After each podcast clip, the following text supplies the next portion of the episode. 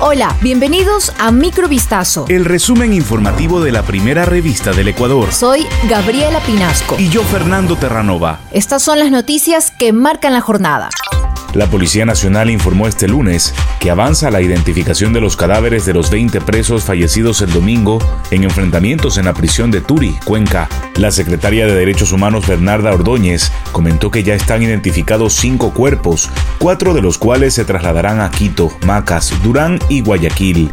En una rueda de prensa se detalló que 19 presos murieron por hechos violentos y uno por la ingesta de una bebida, algún producto químico que le ocasionó la muerte.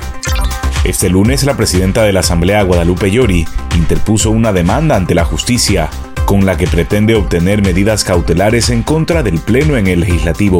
La finalidad de una medida cautelar es prevenir, impedir o interrumpir la violación de un derecho constitucional y humano.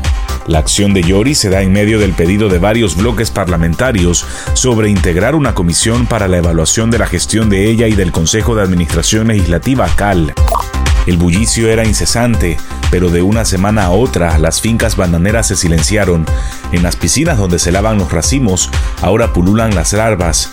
A miles de kilómetros, Ecuador, el mayor exportador de bananas del mundo, sufre por la guerra en Ucrania, destino del 21% de las ventas ecuatorianas, 698 millones de dólares al año. Rusia dejó de recibir cargamentos por las dificultades en el transporte derivadas de las sanciones internacionales a Moscú tras la invasión a Ucrania. Lea un reportaje completo ingresando a vistazo.com. Momentos de pánico vivieron los pasajeros de un bus que transitaba por el anillo vial del tramo Buena Fe El Empalme, a la altura del sector Las Palmas, en Quevedo, provincia de Los Ríos. Alrededor de 20 encapuchados subieron a la unidad para robar a los viajeros. Un hombre de 68 años murió tras resistirse al robo. El hecho ocurrió cerca de las 3 y 30 de la madrugada del 3 de abril.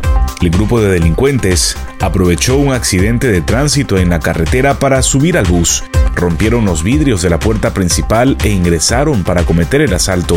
Marco Enrique Castañeda Mendoza, quien viajaba en el segundo piso, se habría resistido al robo. Uno de los encapuchados le disparó en la cabeza y terminó con su vida. El fundador de Tesla, Elon Musk, adquirió un 9,2% de las acciones de la plataforma Twitter, que se llegó a disparar más de un 25% en la bolsa de Nueva York en las operaciones electrónicas anteriores a la apertura.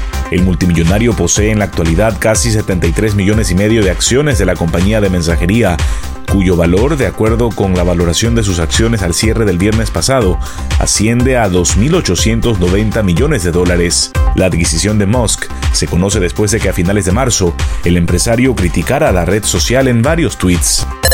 Esto fue Microvistazo. El resumen informativo de la primera revista del Ecuador. Volvemos mañana con más. Sigan pendientes a vistazo.com y a nuestras redes sociales.